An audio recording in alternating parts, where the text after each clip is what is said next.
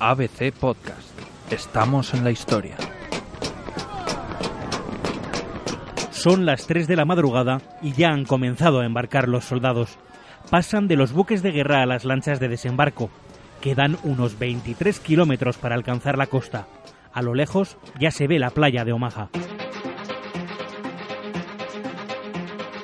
La mayoría de ellos son jóvenes que no superan ni los 20 años. Muchos han desayunado fuerte, muy fuerte. Frijoles, huevos fritos, tocino y tostadas. Y para beber, algo caliente como café y té.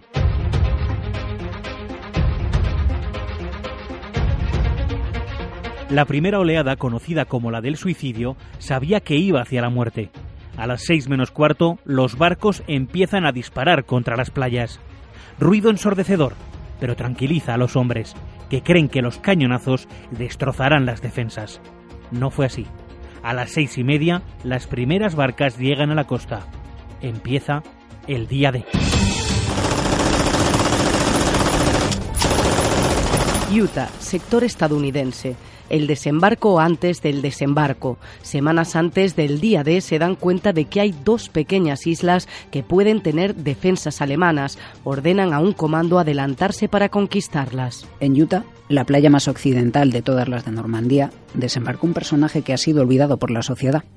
Tenía 56 años y se llamaba Theodore Roosevelt Jr., más conocido por ser el hijo del vigésimo sexto presidente de los Estados Unidos y, además, ser familiar del presidente Franklin Delano Roosevelt. Este veterano tenía severos problemas de visión en un ojo y apenas podía moverse por culpa de una cojera más que destacable. Sin embargo, se negó a quedarse en retaguardia y convenció a sus superiores de que debía dirigir a los hombres para que su moral no se viniera abajo en los momentos más duros de la batalla. Entro con la oleada de asalto y voy a la playa en la hora H. Lo hago porque es la forma en la que más puedo contribuir. A los jóvenes les tranquilizará saber que voy con ellos y verme a su lado con mi bastón.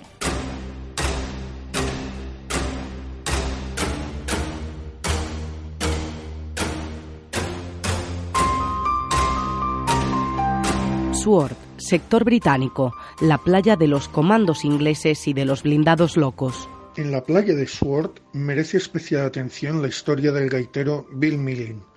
Aunque las ordenanzas inglesas prohibían a los gaiteros formar parte de la lucha, Lord Lovat, un excéntrico aristócrata escocés, no estaba dispuesto a renunciar a esta tradición y le propuso que lo acompañara al campo de batalla bajo el pretexto de que como ambos eran escoceses, aquella normativa no les afectaba.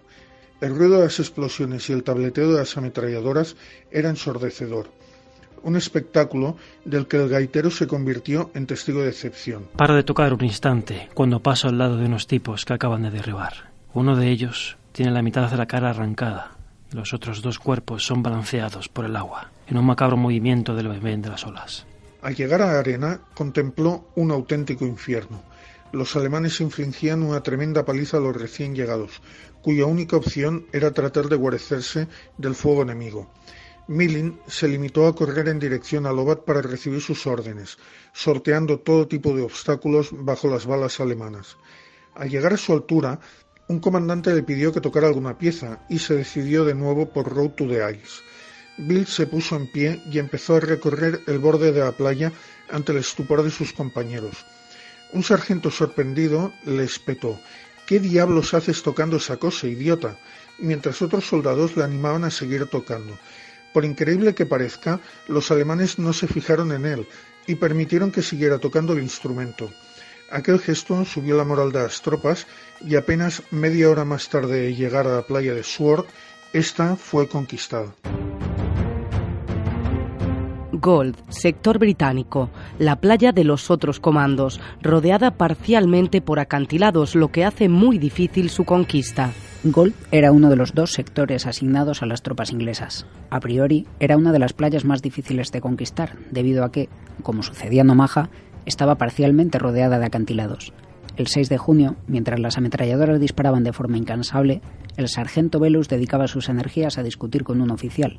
Durante el camino hasta la arena, este superior tuvo la ocurrencia de decirle al piloto que se detuviera.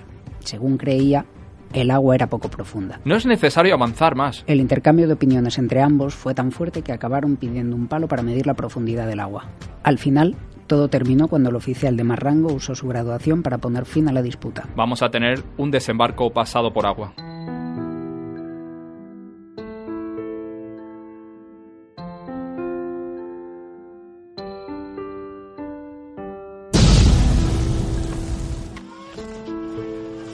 Omaha, sector estadounidense. La playa más peliculera, la de salvar al soldado Ryan. Sus acantilados alcanzan los 30 metros. Omaha se convirtió en un auténtico infierno para el ejército norteamericano. Así lo acreditan los más de 3.000 muertos, heridos o desaparecidos en esta playa. Los sistemas defensivos alemanes, diseñados por el mariscal Erwin Rommel, impedían a las lanchas acercarse sin correr peligro. Puertas belgas, rampas, o los famosos erizos checos se sumaban a los espárragos de Rommel. Oleadas y oleadas de soldados aliados que llegaban hasta la playa pasaban a convertirse en bajas. Uno de los causantes de tanta muerte y desolación fue el soldado alemán Heinrich Sevelor, un joven de 20 años conocido por el sobrenombre de la bestia de Omaha, y al que la historia ha atribuido, de forma probablemente exagerada, haber matado o herido a unos 2.000 hombres durante el desembarco de Normandía. Pocas horas antes, y en mitad de la noche, su teniente le había despertado de forma brusca. En pie, Heim. Acaban de informarme por teléfono. Ya está en marcha. ¡Peligro inminente! Sevelor y su oficial partían a toda prisa en un coche de caballos hacia su puesto defensivo. Cerca de las 5 de la mañana, el mar y el cielo tienen un color lívido debido a que hay numerosas nubes. La niebla en el horizonte se disuelve y deja ver la más formidable armada de todos los tiempos. Una multitud infinita de navíos se extiende entre nuestros ojos. Todavía no sabía en ese momento que habían otros cuatro sectores de desembarco a cargo de británicos, americanos y canadienses. El espectáculo es aterrador y para nosotros es ya evidente que todo empieza. Me arrodillo en mi agujero y me pongo a rezar. Fue a las seis de la mañana cuando vi acercarse al primer transporte. De él empezaron a salir dos hileras de soldados cargados con armas y pertrechos.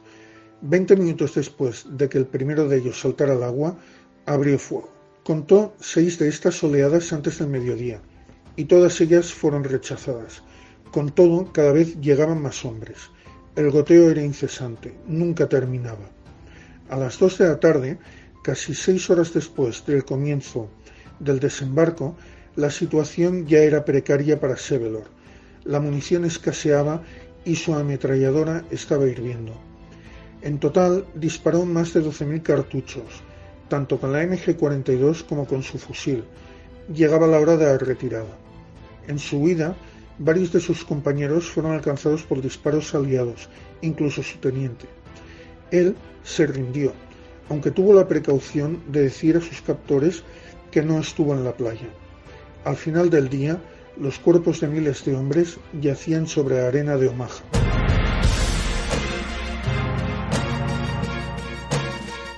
Juno, sector canadiense, la Omaha de Canadá, la segunda playa en la que más bajas hubo, 1500. Antes de la guerra muchos la elegían como destino vacacional. Juno ha pasado desapercibido a pesar de que los canadienses sufrieron en este sector más de 1500 bajas. En todo caso, en esta playa desembarcó una auténtica estrella de la pequeña pantalla, el actor James Montgomery Doohan, más conocido por dar vida a Scotty en la popular saga Star Trek. Su historia no tiene precio. Durante el desembarco acabó con varios francotiradores alemanes y atravesó un campo de minas sin sufrir daño alguno. Sin embargo, poco después, uno de sus compañeros le confundió con un enemigo y le disparó varias veces con su ametralladora. Aunque tuvieron que amputarle parte de un dedo, logró sobrevivir para dedicarse al mundo del cine.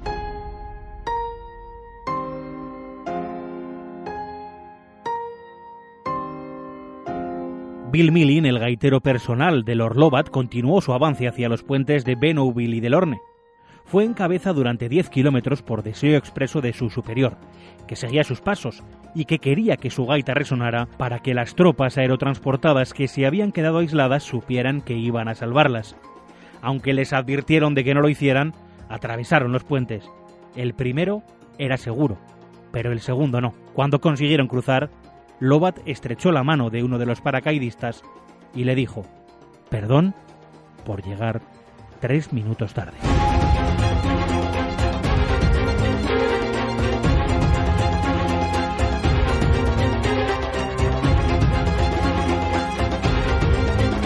Pere Cardona y Manuel Pérez Villatoro os han contado esta historia basada en el libro recién publicado Lo que nunca te han contado del día de, con la colaboración de Diego Moreno, Andrea Carrasco, César Cervera, David Conde, Gonzalo López y José Ramón Lombardía.